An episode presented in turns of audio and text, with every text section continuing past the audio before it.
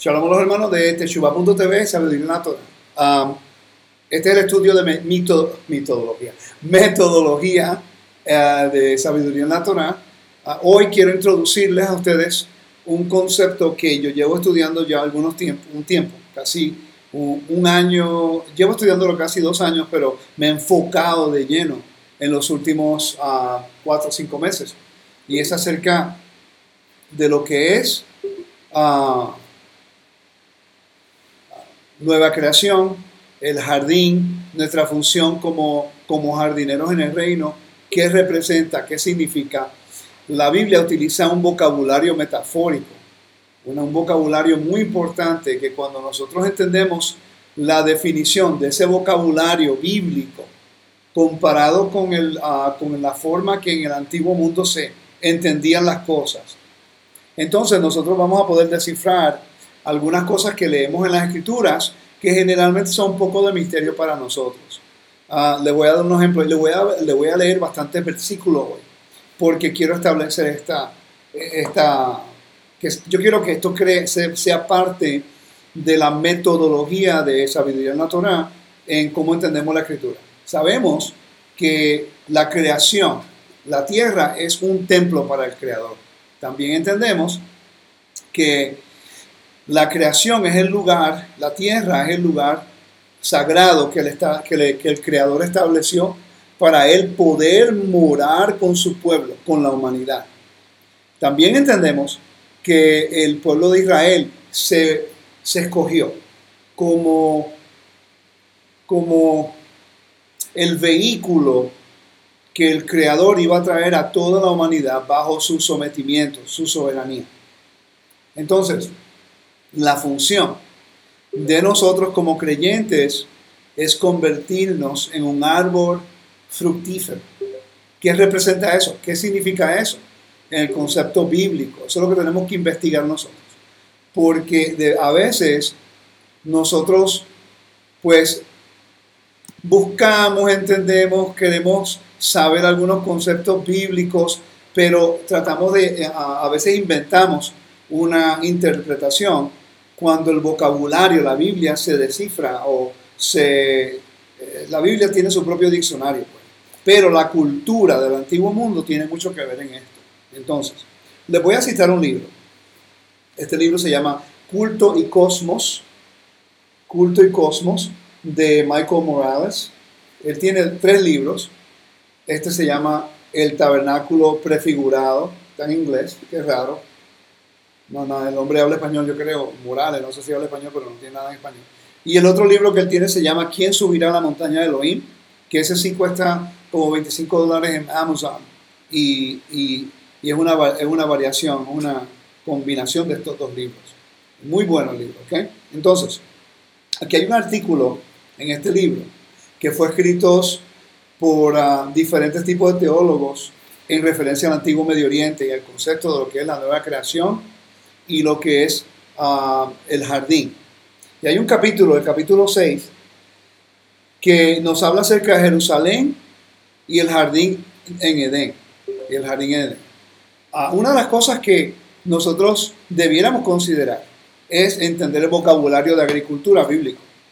Porque en Juan, capítulo 15, vamos a Juan capítulo 15, y nosotros vamos a citar bastantes versículos hoy, quiero hacerlo como un tipo de estudio, y por favor, las respuestas, las preguntas que tengan, escriban, pero quiero que sea de acuerdo a este tema. En el estudio de hoy la pueden hacer aquí cuando abra la, las preguntas y respuestas. Uh, yo creo que el 17.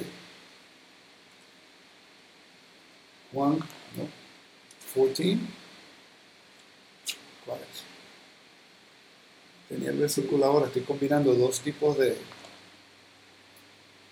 cuando Yeshua dice, yo soy la, la vid verdadera y mi padre es el labrador o el jardinero.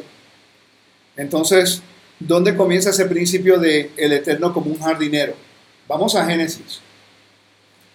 Génesis capítulo 2. Después de la creación, después de la santificación del Shabbat, algo ocurre que el Eterno le da una función a la creación, en este caso a Adán. ¿ok? Y en el capítulo 2 del libro de Génesis, mientras estaba en el avión ayer, estaba estudiando, repasando información y encontré estos principios tan importantes que tenemos que entender. Después de la santificación del Shabbat, hacerlo espacio sagrado, y les sugiero que por favor consideren escuchar los estudios de Walter, que él está haciendo los espacios sagrados y los enseña los Shabbat en la tarde y después lo corremos por Teshuvah. Pero algo que ocurre en Génesis capítulo 2, versículo 8, dice, después Elohim, el Señor plantó un jardín en la región de Edén. Okay. Esto, muchas personas pueden leer eso y dirán, pero ¿qué tiene que ver esto con, con a Jerusalén? ¿Qué tiene que ver esto con el templo? ¿Qué tiene que ver todo esto con la narración bíblica? Bueno, en el antiguo mundo, esto es algo que es importante. Mi amiga Dina Dai, que ustedes ya saben de los libros de ellas, hemos tenido conversaciones acerca al respecto. Entonces, ella me mencionó un día, estábamos hablando así, pasando en la conversación, y me dice, Rico, ¿sabías tú que que en el antiguo mundo los reyes ah, practicaban horticultura. Todos eran jardineros. Entonces, leyendo este libro, estaba leyendo un artículo. El artículo en la página 101. Entonces voy, quiero ir suave con este tema porque no quiero apresurarme, dar mucha información muy rápida, porque es un principio bíblico, es una, es una, una de, las, de las de las columnas, en mi opinión, columnas principales bíblicamente para entender nuestra función dentro del reino. Y fue establecido desde Génesis. Esto no fue establecido por el judaísmo ni por el cristianismo, aunque el judaísmo y el cristianismo, el cristianismo utiliza el vocabulario que se estableció en Génesis, como sembrar la semilla. Vamos a sembrar la semilla la palabra. Eso sabemos que las parábolas todas tienen que ver en el concepto de lo que es agricultura. ¿Ah? pero no sabemos su origen, de dónde proviene. Entonces, algo que está leyendo aquí, en la página 101, acerca de lo que es los jardines y las terrazas de los, de los reyes. Lo voy a leer en inglés y después hacer traducción para, que dice, The whole valley was a cascade of terrace gardens and parks. Todo el valle era una cascada de, de terrazas y jardines. Estamos hablando de Mesopotamia, de Egipto, cuando los reyes tenían unos jardines espectaculares. Pero es algo que ellos hacían con estos jardines que me llamó mucho la atención. Y yo creo que aquí es donde viene el contexto de lo que es, lo que la gente piensa en el arrebatamiento. Y, no quiero preguntas de raptos y eso, sino, ese no es el tema. ¿okay? Pero eh, eh, eh, lo que es el arrebatamiento que la iglesia habla, yo pienso que ha sido llevado a un extremismo que aquí se aclara a quién está arrebatando y cómo porque está el árbol que da fruto y el árbol que no da fruto. Mi esposa y yo estábamos hablando esta mañana en el desayuno, que un amigo de nosotros en la congregación, y a José Fayala, estaba haciendo un estudio en la Parashá de esta semana, en la cual él presentó a, Israel como un árbol, ¿ves? como la humanidad como un árbol, ¿no? Y empezó a hablar acerca de un árbol que da fruto y que no da fruto. Y, y a José mencionó, de acuerdo a mi esposa me dice, mencionó el mandamiento en la cual cuando entras a la tierra, no se supone que tú ah, destruyas ningún árbol de frutos, sino el que no tiene frutos. Los de frutas no pueden, no no pueden destruirlos. Es interesante que esto es sumamente importante para nosotros. ¿ok? Sumamente importante porque entonces nosotros ahí podemos entender un poco más acerca de la función del, del Todopoderoso, ah, enseñándonos acerca de la buena fruta y el mal fruto. Romanos 11 habla acerca de esto, pero ah, no se preocupe si en la imagen de GoToMeeting se está frizando, ¿ok? Yo lo que voy a hacer, voy a quitar la cámara, el, share, porque si no, no, no puede trabajar la computadora dos veces a la vez, pero me escuchan, ¿ok? Por favor.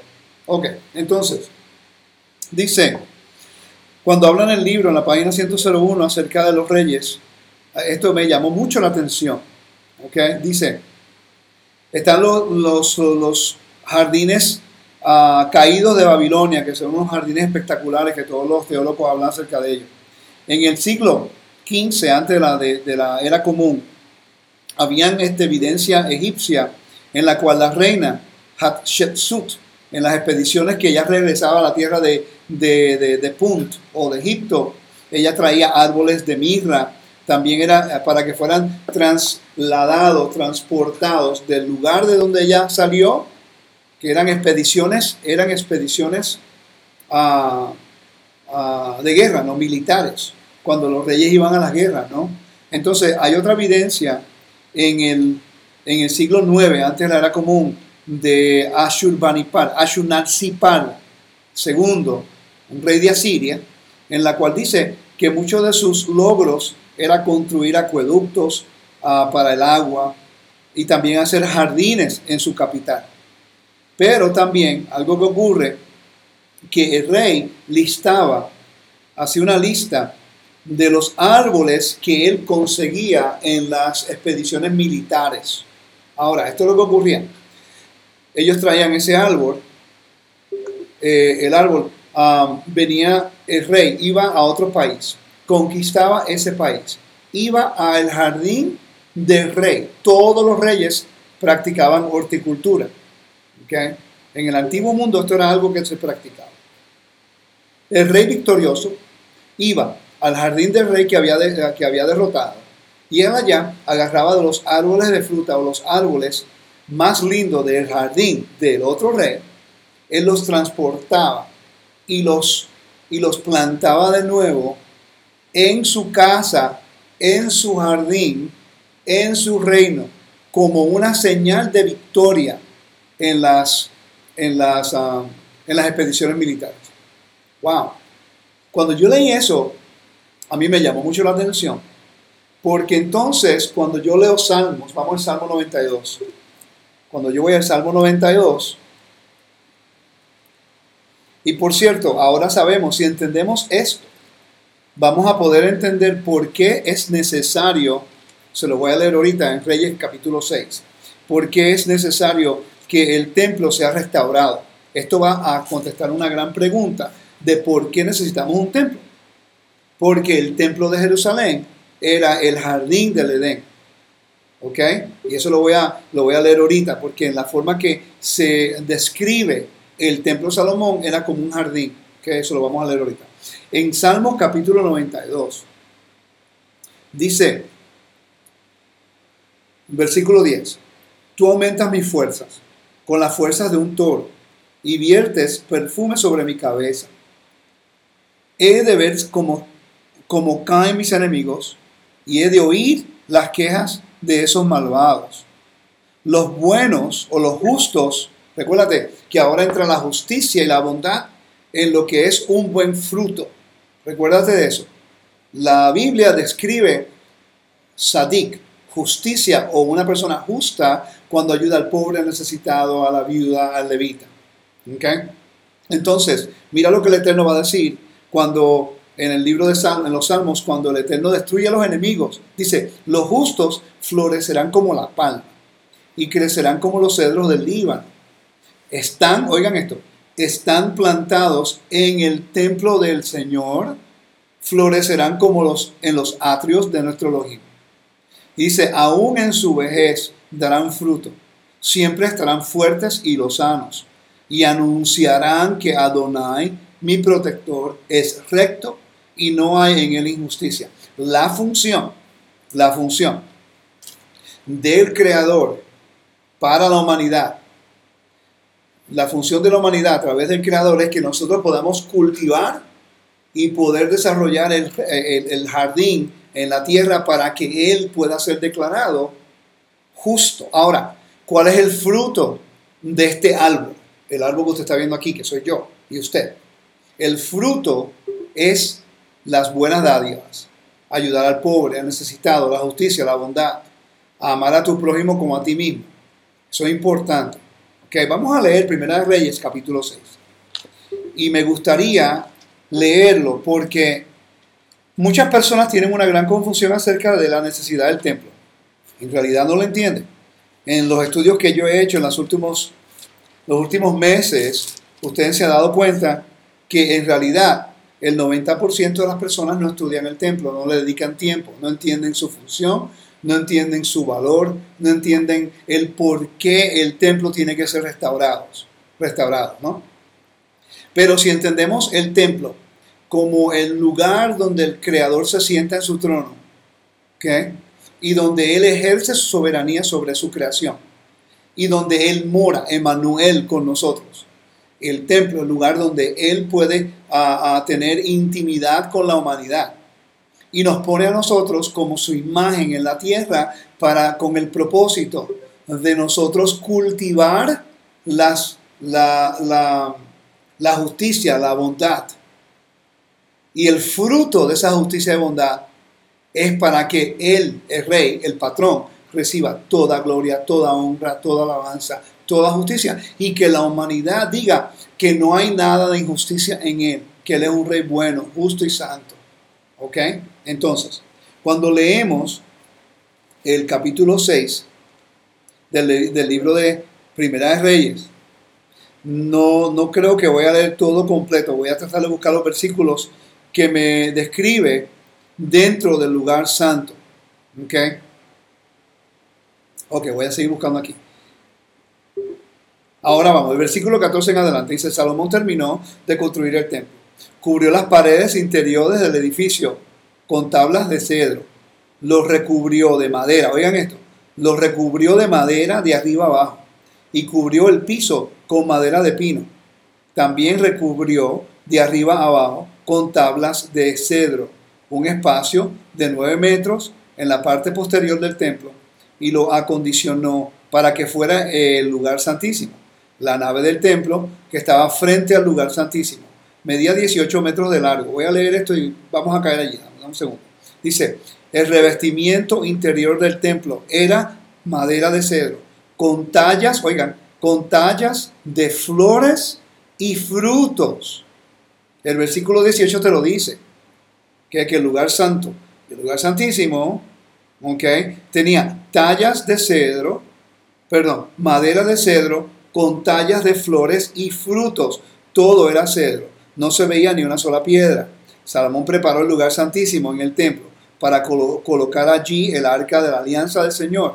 El interior del lugar santísimo medía 9 metros de largo, 9 de ancho y 9 de alto, frente al lugar santísimo.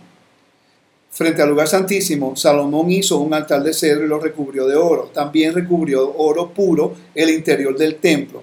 Y el lugar santísimo delante de este puso cadenas de oro. De modo que recubrió el oro de oro todo el templo. Lo mismo que el altar que había delante del lugar santísimo. Entonces te está hablando, ah, hizo también dos seres alados de madera de olivo para el lugar santísimo que hay dos olivos. Interesante que hay dos olivos. ¿Son quienes? nunca había meditado en eso. Son los querubines, eran de olivo. ¿Okay? Y la Biblia dice que nosotros somos un olivo. ¿Será posible que, esto estoy pensando mientras estoy hablando con ustedes aquí, ¿será posible entonces que los testigos o los protectores del arca, porque los querubines en el antiguo Medio Oriente se conocían como protectores de lugares sagrados. ¿Será posible entonces que aquí simbólicamente nos está diciendo de que nosotros se supone que seamos los protectores, el olivo, se supone el ah, protectores del arca, que es la presencia del Eterno, la palabra del Eterno, la provisión del Eterno con el maná y la autoridad del Eterno con la vara que se había puesto en ese lugar. ¿Será posible eso? Cuando entendemos este vocabulario tan importante, estos versículos traen una luz más grande a nuestro entendimiento bíblico. Dice, cada uno de ellos tenía cuatro metros y medio de altura. Cada una de sus alas medía dos metros y 25 centímetros. Así que de una punta a otra de las alas, cada uno de ellas medía cuatro metros y medio. Los dos seres alados tenían la misma medida, es decir, los dos medían cuatro metros y medio y también tenían la misma forma. Su altura era también de 4 metros. Salomón lo puso en el lugar santísimo. Allí seres alados tenían en sus, sus alas extendidas, de modo que el ala uno tocaba la pared y el otro tocaba la pared opuesta. Quiere decir que aquí vemos como el Eterno está pensando en todo, ¿ok? En lo que es, en lo que es protección del espacio sagrado. Los querubines eran eso. Mira, vamos a buscar el versículo 28. Dice, luego, Salomón recubrió de oro los seres, los seres alados y en todas las paredes interiores, interiores y exteriores del templo, oigan esto, y en todas las paredes interiores y exteriores del templo labró figuras de seres alados, palmeras y flores. ¿Ok? ¿Por qué esto es importante? Voy a seguir leyendo porque vamos a ver el patrón de un jardín. Oigan esto. Dice, también cubrió de oro el piso del templo, por dentro y por fuera. Versículo 31. Para la entrada del lugar santísimo hizo puertas de madera de olivo y el dintel y el dintel y los, y los postes formaban una figura de cinco lados. Las dos puertas eran de madera de olivo y ellas labró y en ellas labró figuras de seres alados, palmeras y flores. Y luego recubrió de oro todas estas figuras. Estamos viendo el patrón constante de lo que es los seres alados, era madera, ¿ok? Y vemos las flores y las palmas. ¿Por qué? Porque seremos plantados en la casa de Elohim. Es interesante que eran de olivo, ¿verdad? Y Romanos capítulo 11 habla acerca del olivo. El vocabulario que utiliza. Estoy buscando aquí los versículos, capítulo 11. Versículo 17 en adelante. El versículo 17 en adelante nos dice esta forma. Dice, al olivo, que son los judíos, se le cortaron algunas de las ramas y en su lugar se le injertó el olivo silvestre, eh, que eres tú. Así llegaste a tener parte en la misma raíz y en la misma vida del olivo. Pero no te glories, glories, despreciando las ramas naturales. Es interesante que Pablo nos dijo a nosotros, dos mil años atrás, que no nos vanagloriemos nosotros jactándonos en contra de las raíces naturales. Cuando nosotros le tiramos al judío, estamos haciendo exactamente lo que Pablo nos dijo que no hiciéramos. Es interesante, mira qué interesante que, uh, que Israel se supone que sea un árbol. Isaías capítulo 1 y capítulo 5 le llama a Israel el viñedo. ¿Okay? Hay una parábola del viñedo en la Biblia. Pero aquí está diciendo Pablo algo bien interesante. Él dice, y, no, y los judíos son el olivo. Wow, quiere decir que ellos son los que protegen el convenio. Ellos son los que protegen los espacios sagrados. Ellos son los que protegen. Eso es lo que hacían los, los, los querubines en el lugar santísimo. Ellos protegían el espacio sagrado. Por eso es que el judío es tan celoso con la Torah y tan celoso con las cosas que ellos hacen porque se le ha comandado a guardar eso, a, proteger, a guardar y a proteger. Ese es el mandato dado a Adán en Génesis. A Bodá, de, trabajar y labrar, trabajar y guardar, de proteger el espacio sagrado del Eterno. Por eso que el judío protege la Torah, protege sus espacios sagrados. A lo mejor a usted no le gusta cómo ellos los hacen, pero el hecho es que ellos han sido llamados a proteger ese espacio sagrado nosotros hemos sido injertados a ese olivo. ¿Ok? Entonces, mira lo que dice, versículo 18. Pero no te gloríes despreciando las ramas naturales. Si lo haces, recuerda que no eres tú que sostiene la raíz, sino que la raíz te sostiene a ti. Versículo 19. Tal vez dirás, sí, pero se cortaron unas ramas, unas ramas, para injertarme a mí en el olivo. No estás diciendo que se cortó el árbol entero se cortaron unas ramas porque no dieron fruto. El fruto es la justicia, la bondad. ¿Qué se convirtieron ellos? Algunas ramas se convirtieron en opresores, en contra del mandamiento. No protegieron el convenio y el Eterno los cortó porque no estaban dando fruto. Pero no fue el árbol. La, la teología de reemplazo que nos dice que ya la iglesia tomó el lugar de Israel. Eso va en contra de lo que mismo dice Pablo aquí. Pablo en ningún momento dijo que la iglesia tomó el lugar de, la, de, Israel como el, la, con la función de traer las buenas nuevas a la humanidad. Quiere decir que Israel tiene un gran mandato y, y mayor responsabilidad de llevar el mensaje a las naciones. Y cuando un judío no permite que una persona sea injertada al convenio, ellos le están cerrando eh, la puerta al Edén y ellos están ahora convirtiéndose en el juez Israel, cuando en realidad en realidad se supone que Israel sea el facilitador, el benefactor de las naciones. Esa es nuestra función. Ok, entonces, mira lo que dice, vamos a continuar, versículo 20 a versículo 19. Tal vez dirás, sí, pero cortaron unas ramas para injertarme a mí en el olivo. Bien, pero fueron cortadas porque no tenían fe. Y tú estás ahí únicamente porque tienes fe. Así que no te jactes, sino más bien ten temor. Porque si Elohim no perdonó las ramas naturales, tampoco a ti te perdonará. Mira pues, qué bueno es Adonai, aunque también qué estricto ha sido estricto en, lo que, en los que cayeron y ha sido bueno contigo. Pero tienes que vivir siempre de acuerdo, oiga, mira qué interesante, pero tienes que vivir siempre de acuerdo con su bondad, pues de lo contrario también tú serás cortado. Wow, vamos a poner otro dedo ahí en el versículo 20, 22 y voy a ir a Salmos, capítulo Salmos, capítulo 89 versículo 15. Versículo 14. Tu trono está afirmado en la justicia y el derecho. El amor y la fidelidad salen de tu encuentro. Quiere decir que aquí dice la bondad de Dios. ¿Ok? Tenemos que estar nosotros en la bondad de Elohim. Ya entendemos que la justicia y la bondad es el firmamento, es lo que afirma el trono de Elohim. La parasha de la semana pasada nos habló acerca de eso. O dos semanas atrás, no estoy, seguro. Nos habló acerca, re, nos habló acerca de ayudar al pobre, al necesitado. Éxodo capítulo 21 nos habla acerca de esto. Este tema continúa repitiéndose a través de la Biblia, pero nosotros no lo entendemos. Entonces, mira qué interesante. Si nosotros somos entonces el olivo, estamos injertados al olivo, se supone que demos fruto. ¿okay? Pero nosotros no nos nutrimos de nosotros mismos. Tenemos que ir a la raíz, que en mi opinión es el Mesías. Las ramas son las casas de Israel.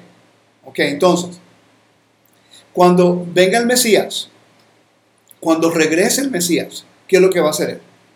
Él va a hacer qué? Uh, hay personas que se encuentran en Argentina, Chile, Puerto Rico, República Dominicana, México, todos esos países los hermanos que están representados aquí en Estados Unidos. Usted es un árbol plantado en su país, recibiendo de repente bendiciones o recibiendo opresión, como se está ocurriendo ahora en Venezuela, que hay opresión para los hermanos allá, con un gobierno que es completamente comunista. ¿Ok?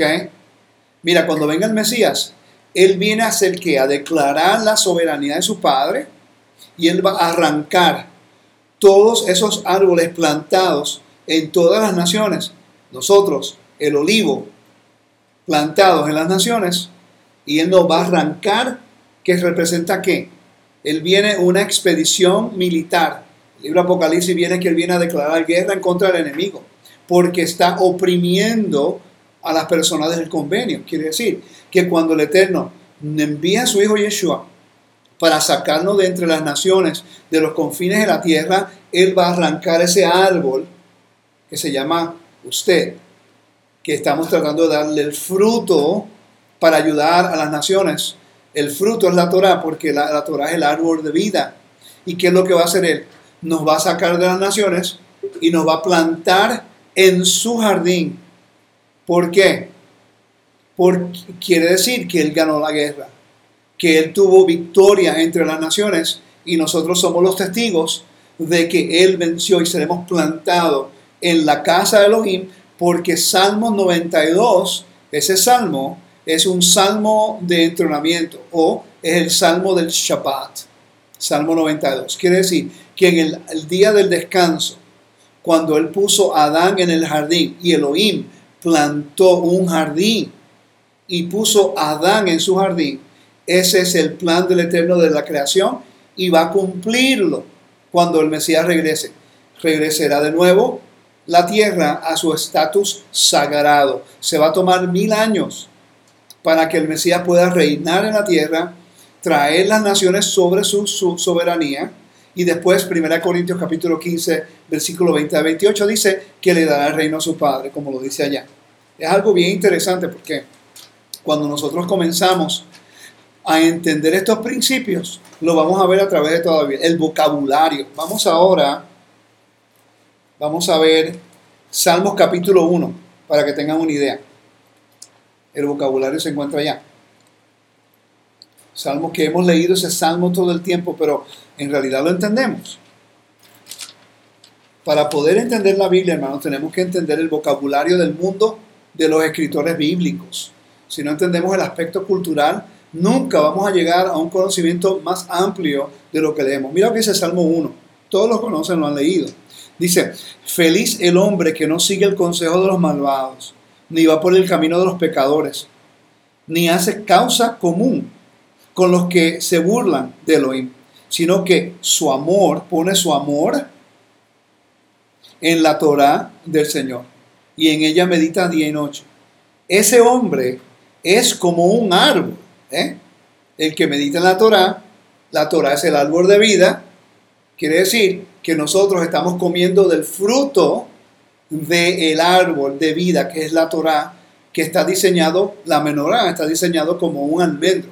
Es interesante que el libro Apocalipsis nos dice que el árbol de la vida traerá sanidad a las naciones.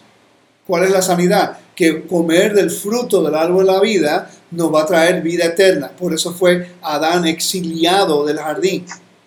¿Ok? Entonces, el versículo 2 dice, sino que, que, que pone su amor en la ley de su Señor y en ella medita día y noche. Ese hombre es como un árbol plantado a la orilla de un río, que da su fruto a su tiempo y jamás se marchita, se marchitan sus hojas. Todo lo que hace le, le sale bien. Con los malvados no será lo mismo. Ahora está hablando de un vocabulario militar, pues son como paja que se lleva el viento.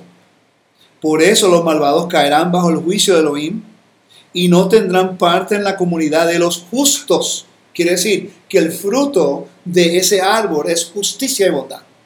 No podemos estudiar justicia y bondad y decir que vamos a regresar al jardín si nosotros no entendemos el procedimiento bíblico de lo que es el fruto, cuál es el árbol, dónde se encuentra ese árbol de vida y por qué tenemos que regresar allá. El árbol de vida es la menorá. El árbol de vida es, diseñado como un, como un como un este, almendro. ¿ok? Ahora, sigue leyendo. Versículo 6. El Señor cuida el camino de los justos, pero el camino de los malos lleva desastre. ¿ok? Entonces estamos viendo un vocabulario muy específico.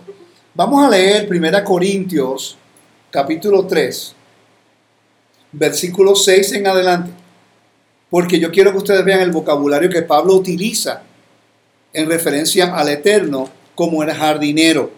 Y hemos leído esto muchas veces, pero no sé si hemos podido captarlo con el contexto que Pablo entendía. ¿ok?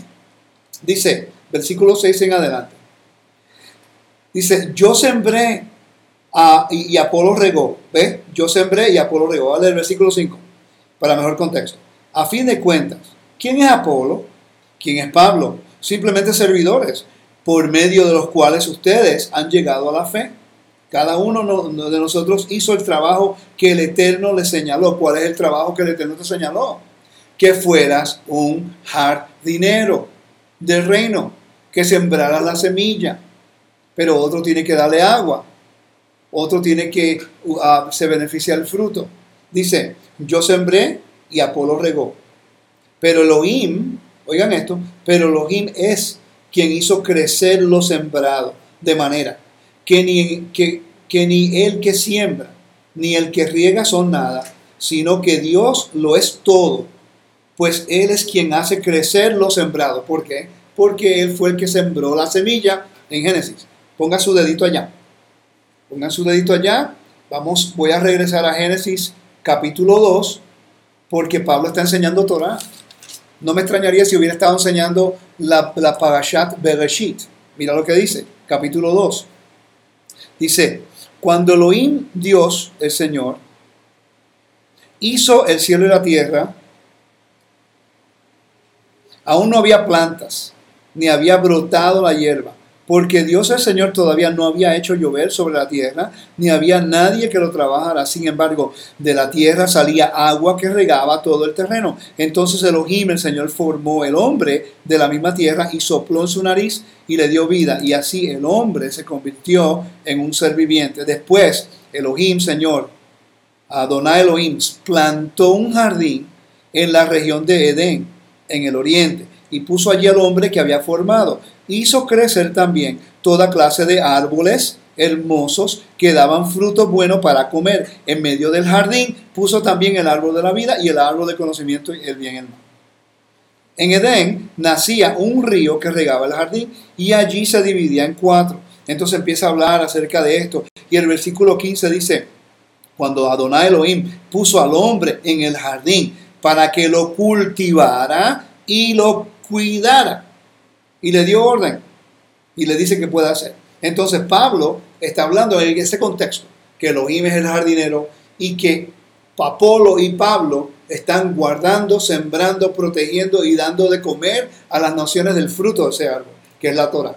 Dice, de manera que ni el que siembra ni el que riega son nada, sino que Dios lo es todo, pues Él es quien hace crecer lo sembrado.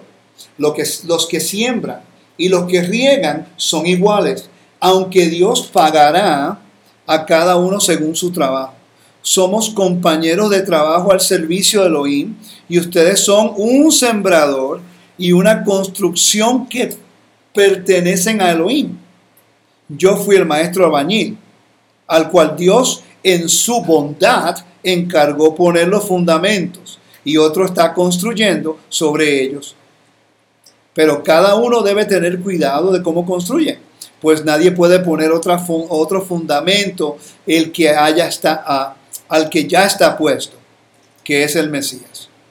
Sobre este fundamento uno puede construir con oro, plata y piedras preciosas y con, o con madera, paja y cañas, pero el trabajo de cada cual se verá claramente en el día del juicio.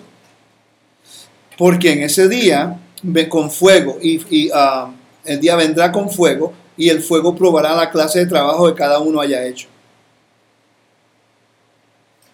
¿Amén? Entonces Pablo está utilizando aquí.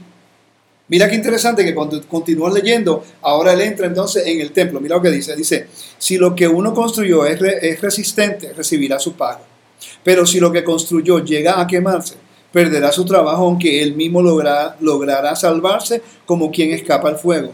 ¿Acaso no saben que ustedes son templo de Dios y que el Espíritu de Dios vive en ustedes?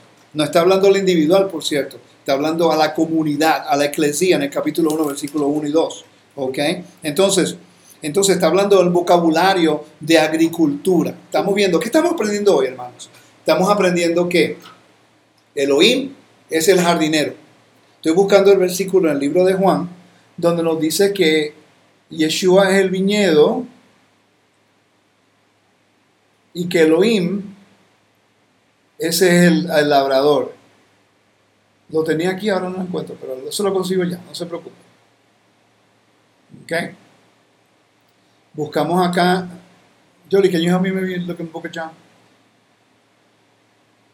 Está en el libro de Juan. A ver si lo consigo acá. Rico, Juan capítulo 15. Sí, gracias. Juan capítulo 15. Estaba en el 17, por eso no vamos a. Gracias, hermanito.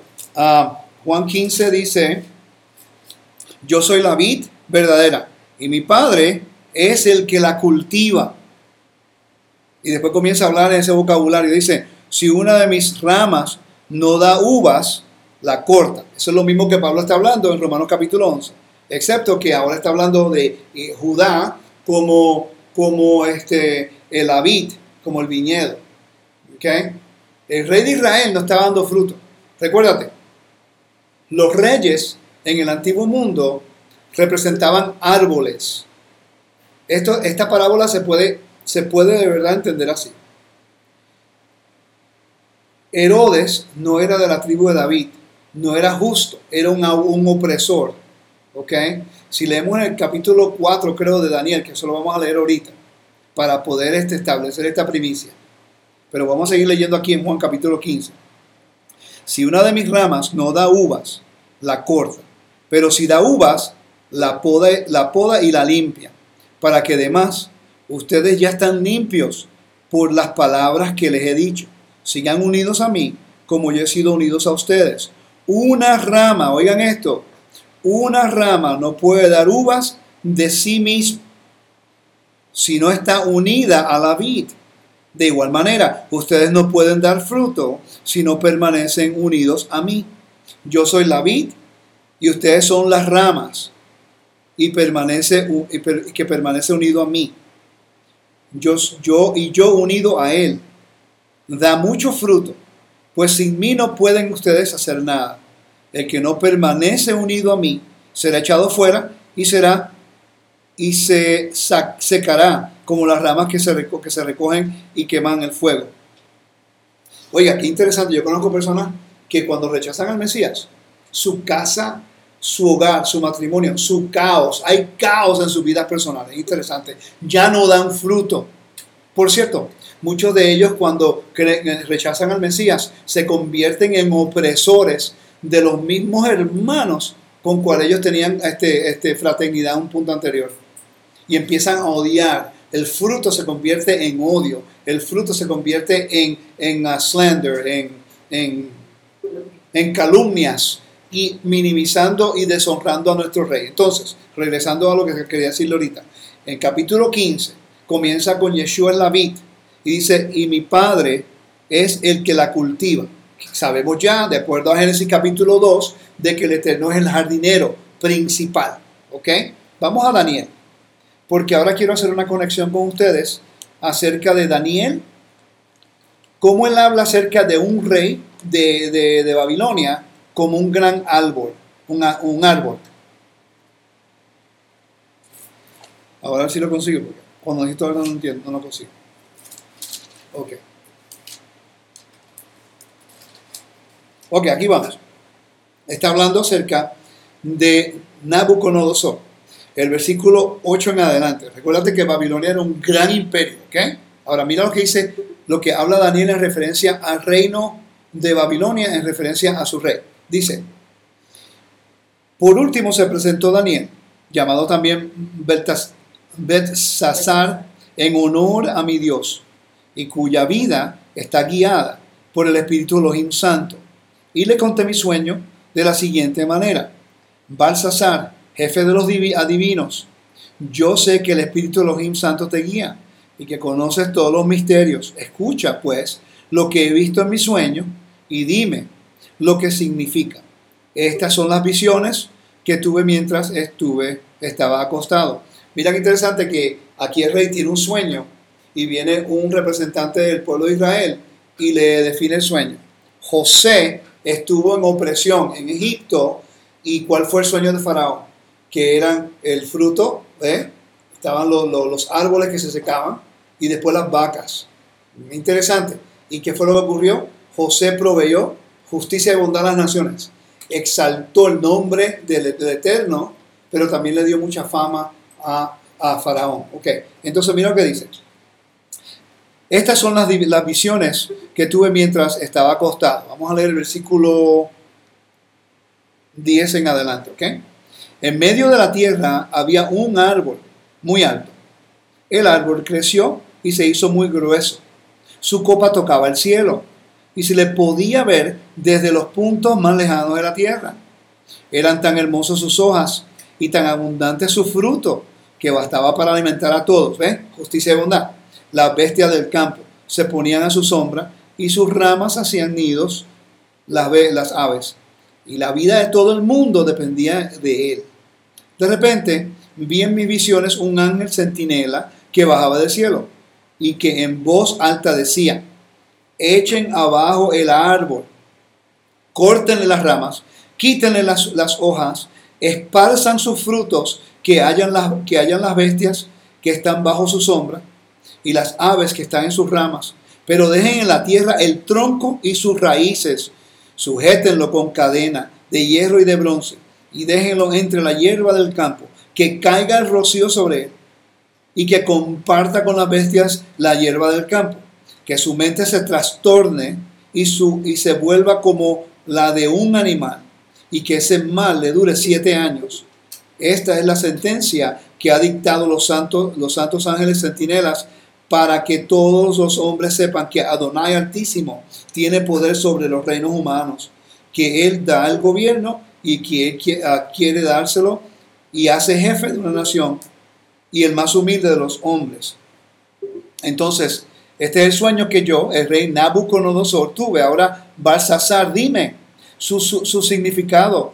Pues ninguno de los sabios de mi reino lo ha entendido, pero tú podrás interpretarlo porque en ti será el Espíritu de los Santo. Entonces Daniel, al, que llamaban Balsasar, se quedó un momento pensativo, horrorizado por los pensamientos que le venían a la mente. Pero yo, rey, le dije, Balsasar, no te preocupes por el sueño que, que te he tenido, ni por su explicación. Y Balsasar contestó, ay, que todo lo que el sueño significa recaiga, se recaiga sobre los enemigos de su majestad. El árbol alto y grueso que vio su majestad, el cual llegaba hasta el cielo y se ponía verde de los puntos más lejanos de la tierra, que tenía sus hojas hermosas y fruto abundante que alcanzaba hasta alimentar a todos y cuyas sombras se arrimaban a las bestias del campo, en las cuyas ramas habían unido las aves. Ese árbol es su majestad, que ha crecido y se ha hecho poderoso. La grandeza de su majestad ha aumentado hasta alcanzar la altura de los cielos y su dominio se ha extendido sobre toda la tierra. Su majestad vio también como un santo ángel santinela. Ya están viendo el, ya estamos viendo aquí lo, que estaba diciendo, ¿verdad? Te puede continuar leyendo eso. Lo va a encontrar bien interesante porque ahora esto establece un precedente legal de lo que habla Pablo en Romanos 11, lo que dice Yeshua en Juan capítulo 15, que el árbol de Israel se supone que provea frutos. Recuérdate, en Romanos capítulo 11 no dice que el Eterno cortó el árbol entero, no cortó algunas de las ramas porque no lo había mezclado con fe.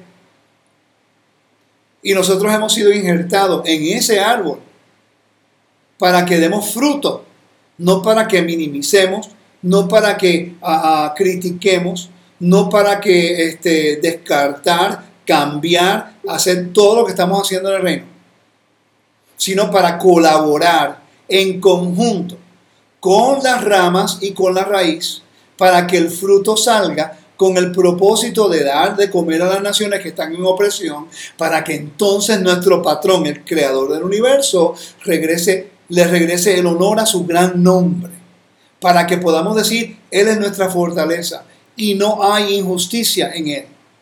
Por eso somos plantados. La promesa de ser plantados en, en la casa de Elohim. Por eso necesitamos el templo porque el templo es un microcosmo de el Edén. Y ya vimos en Primeras Reyes como el templo estaba decorado como un jardín. Quiere decir que está el templo, el palacio y el jardín del rey. El Eterno nos va a llevar a nosotros de las naciones y nos va a plantar en Jerusalén como testimonio de que Él es justo, que Él es santo, que Él es bueno, que Él es fiel y guarda su palabra y su juramento. Entonces, cuando Él nos, restaura a nosotros al convenio, es para que nosotros nos podamos someter a su justicia, a su bondad, a su fidelidad y podemos nosotros darle, brindar las noticias a las naciones, las buenas nuevas, que ya somos libres, hemos sido perdonados por el trabajo de Yeshua para regresar a la raíz, para regresar al árbol, para regresar al Edén para regresar al espacio sagrado que habíamos sido, que habíamos, que habíamos sido limitados de entrar por el pecado que había ocurrido, hermanos. Esto es sumamente importante entenderlo. Yo pienso que nosotros como creyentes tenemos que reevaluar la dirección en la cual estamos nosotros guiando nuestras vidas. Porque estamos enamorándonos de lo que es la, la sabiduría y no estamos nosotros ejerciendo el patrón, el trabajo que el Eterno nos dio. Hacer justicia y bondad. Ese es un tema que ya llevo hablando hace un tiempo ya, pero no me deja tranquilo, el tema continúa y continúa. Yo pienso que es una función que el Eterno quiere que hagamos nosotros. que continuemos siempre entendiendo que Él es el que nos da a nosotros la vida con el propósito de ser un, un, un fruto, tener fruto, un árbol con fruto. Vamos a Juan capítulo 20. En Juan capítulo 20 nos presenta a Yeshua como el jardinero.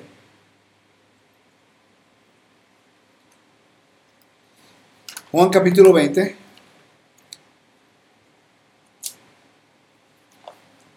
Cuando Yeshua eh, resucitó y se encuentra con Miriam, dice capítulo 20. Versículo 11 en adelante. Dice, María quedó afuera junto al sepulcro llorando y lloraba como estaba y se agachó para mirar dentro y vio dos ángeles vestidos de blanco, sentados donde había estado el cuerpo de Yeshua, uno de la cabecera y el otro del pie. Los ángeles le preguntaron, mujer, ¿por qué lloras? Ella le dijo, porque se han llevado a mi amo y no sé dónde lo han puesto. Apenas dijo esto, volvió, volvió la cara y vio allí a Yeshua, pero no sabía que era él. Yeshua le preguntó, mujer, ¿por qué lloras? ¿A quién buscas? Ella, ella pensando que era el que cuidaba el huerto. Pero era Yeshua. Yeshua en ese momento se convierte en el último Adán. El último Adán que nos, a través del trabajo de, de restauración y reconciliación y redención, ahora la humanidad entera va a tener la oportunidad de poder entrar al jardín si entran por la puerta. El que protege el espacio sagrado no es el judaísmo, no es el mesianismo, no es en las raíces hebreas, no son los nazarenos. Esos son sectas dentro de la observancia de la Torah y creyentes en Yeshua. El que guarda los espacios sagrados es el pueblo de Elohim, que guarda la Torah y la obedece, y su fruto es justicia y bondad. Yeshua se convierte en la puerta de acceso. El Padre le ha dado la, autoridad para que eso ocurra. El velo se rasgó cuando Yeshua muere y resucita. Cuando Él muere, el velo se rasga. ¿Para qué? Para que entendamos que ahora tenemos acceso al espacio sagrado. Simbólicamente hoy tenemos el acceso al espacio sagrado para dónde? Para comer del árbol de la vida que se encuentra en el lugar santo la menorá y el pan de presentación. Por mucho tiempo yo nunca entendí por qué se tenía que tener un pan de presentación en, en Jerusalén, en el templo. Ahora entiendo, porque es la provisión del rey. Porque el pan no se comía dentro del templo, sino que es para que entendamos que la menorá trae la luz de libertad. Él es el estandarte, la bandera de nuestra libertad y que provee el fruto a los que creen en el convenio. Y Él te da pan. Y las oraciones es las peticiones que tú le traes a tu rey en tu tiempo de necesidad. Ahora entendemos los elementos del templo con un mayor entendimiento. Estoy buscando algo aquí, un versículo para terminar. No quiero abundar mucho más en esto porque creo que ya establecí más o menos el punto y, y estoy un poco limitado de tiempo, así que me disculpen, pero estoy viajando y continúo haciendo lo que tenga que hacer para poder este, compartir con ustedes. Hay un versículo aquí que me gustó mucho.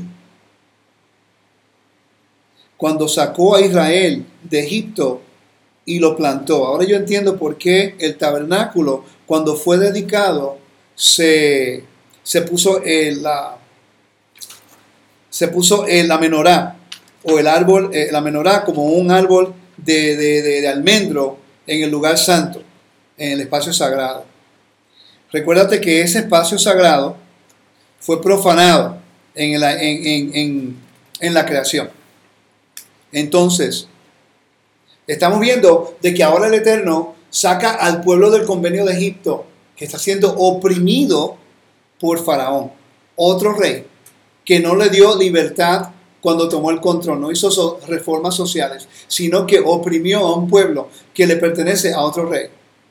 Entonces, mi rey, el Todopoderoso, escuchó el clamor de Israel y envió un mensajero, envió a un redentor, envió a su imagen, a Moisés, que fue que hubo una transfiguración en la montaña, recuerda, cuando él bajó ya cuando salen de Egipto, el bajo estaba resplandeciendo. Eso tiene que ver con el último Adán, con Adán en la tierra, la, restauración de la humanidad a través de Moisés y la, y la comunidad. eso es otra conversación. Entonces, cuando el pueblo de Israel está siendo oprimido en Egipto, ahí el Eterno envía un redentor. Recuérdate que Israel se convierte en un olivo. Israel se convierte en el viñedo, un árbol que da fruto. Pero ese árbol está siendo oprimido. Entonces el Eterno saca a su pueblo de Egipto y planta a su pueblo en el monte Sinaí. Le da, quería plantarlo en la tierra.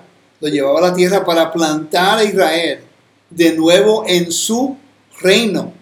Cuando el pueblo de Israel rehúsa entrar a la tierra, está rechazando el regalo del rey, pero también está rechazando la soberanía del rey, porque el rey tenía que plantarlos a ellos en su, tierra para declarar victoria sobre esos sus enemigos. Ahora ese, esa penalidad de muerte en el desierto fue porque no tuvieron fe, no aceptaron a su soberano, el Todopoderoso, en plenitud. Ahora, cuando salen de Egipto, ¿Cómo declaró el Eterno la victoria sobre los egipcios? Plantando el árbol de vida o la menorá en su tabernáculo, que es su templo, su espacio sagrado. Ahí declara la libertad y la victoria sobre los egipcios. Y hay mucho más que podemos hablar acerca de esto. Y tenía el versículo, ahora no lo tengo, pero pues, qué raro, cuando necesito las cosas no las encuentro. Pero eso no importa porque sabemos que ahora que entendemos el principio lo vamos a poder ver a través de la Biblia, ¿ok? Y yo voy a seguir abundando más en estos temas porque son sumamente importantes. Quiero dejarles con algo aquí que yo vi, que entendí, que necesitamos saber. Ahora mismo, para terminar, hay una, una enseñanza diciendo que el templo no estaba en la ciudad de, en la montaña santa que el templo de, Salomón estaba en la ciudad de David. Lo que encuentro curioso, y me lo dice el libro, estaba leyendo este artículo, si vamos a Segunda de Reyes, capítulo 25. Segunda Reyes, capítulo 25, en la historia de los reyes, nos dice algo que si no entendemos la geografía y si no entendemos estos idiomas y no sabemos que los reyes antiguos tenían un templo, un palacio y un jardín, y que todos los, los reyes practicaban horticultura. Este versículo le vamos a pasar por alto y no lo vamos a entender. Se lo voy a leer. 25.4. Dice, te voy a dar este, la, te voy a leer el versículo 1 porque quiero que vean el contexto. Ese es cuando el rey Sedequías se rebeló contra el rey de Babilonia. El 10 del mes décimo del año, noveno, del reinado de Sedequías, el rey Nabucodonosor marchó en todo su ejército contra Jerusalén y la sitió. Acampó frente a ella y a su alrededor construyó rampas para atacarla. La ciudad estuvo situada hasta el año 11 del reinado de Sedequías.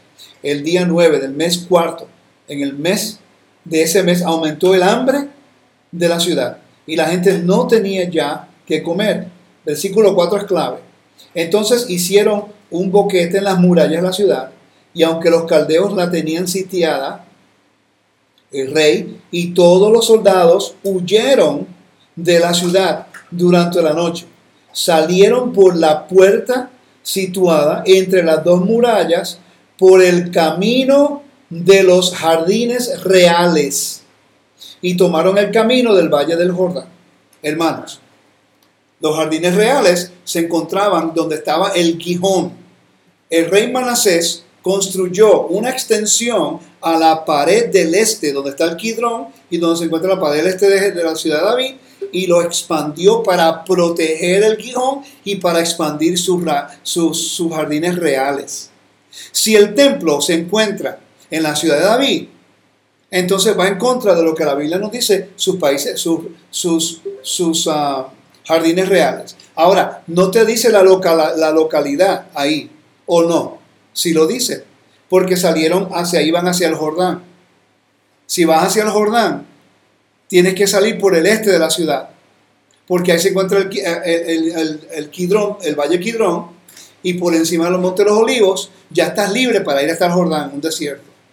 Si no entendemos la geografía, la topografía, el vocabulario del templo y estas cosas, va a salir cuanta loquera inventando cuanta teología y cuanta cosas que la gente no entiende.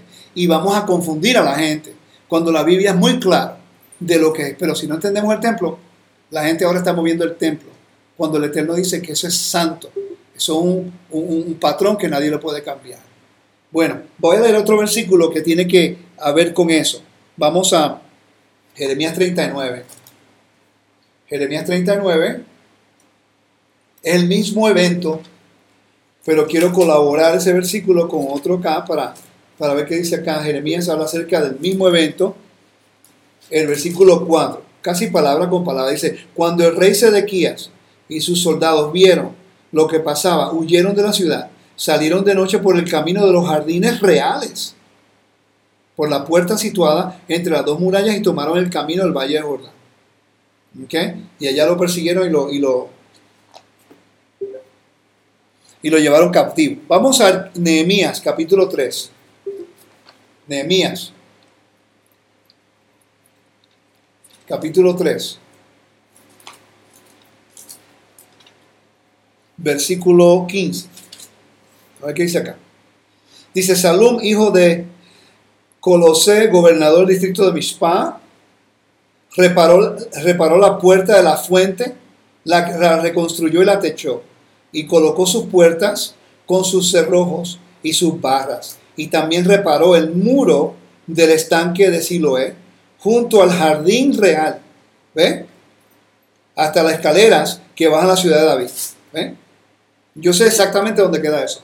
Porque yo, los arqueólogos encontraron eh, la puerta de la, del agua que está hablando aquí. ¿Okay? Si no entendemos la arqueología, la topografía la geografía, nos vamos a, vamos a leer por encima de ese versículo en Nehemías y la gente dice, no, que el templo está en la ciudad de David, cuando la Biblia no, no apoya eso. Vamos a seguir siendo sabios en lo que estamos estudiando, hermanos. Recuerden, el recurso que les cité se llama Cult y Cosmos por L. Miguel Morales, Michael Morales. ¿okay? El, otro el otro libro se llama El Tabernáculo Prefigurado por el mismo escritor. Y el tercer libro que él tiene, que se lo recomiendo a todos por Amazon, se llama Who Shall Ascend the Mountain of the Lord? ¿Quién subirá al monte Elohim? ¿Okay? Y ahí entonces ese libro le va a ayudar mucho acerca de esto. Yo espero que este corto estudio les sea de bendición como una introducción a este contexto, que yo pienso que es sumamente importante. ¿Qué hablamos hoy? De que los reyes antiguos tenían, eran, practicaban horticultura, que trasplantar un árbol de un lugar a otro representaba no solamente libertad para ese árbol, en este caso el cautivo, pero también como una señal de, de, de, victoria sobre los enemigos. Qué interesante, ahora yo entiendo, si esto prevalecía a través del antiguo Medio Oriente, quiere decir, quiere decir que cuando se llevaba al pueblo al exilio y eran trasplantados en otros lugares, era la señal de, de victoria de ese rey cuando conquistaba al reino, destruía el templo, destruía al rey y llevaba a los siervos de ese reino como un árbol viviente plantados en su reino. ¿Okay? Ahora todo tiene sentido, para mí por lo menos. Que el Eterno los bendiga, los guarde, gracias por estar conmigo. De verdad que es un honor siempre poder compartir estas cosas. Y recuerden, Elohim es bueno, Él es santo, Él es fiel. Y no hay injusticia en mi rey. Que el Eterno los bendiga y los guarde. Shabbat Shalom.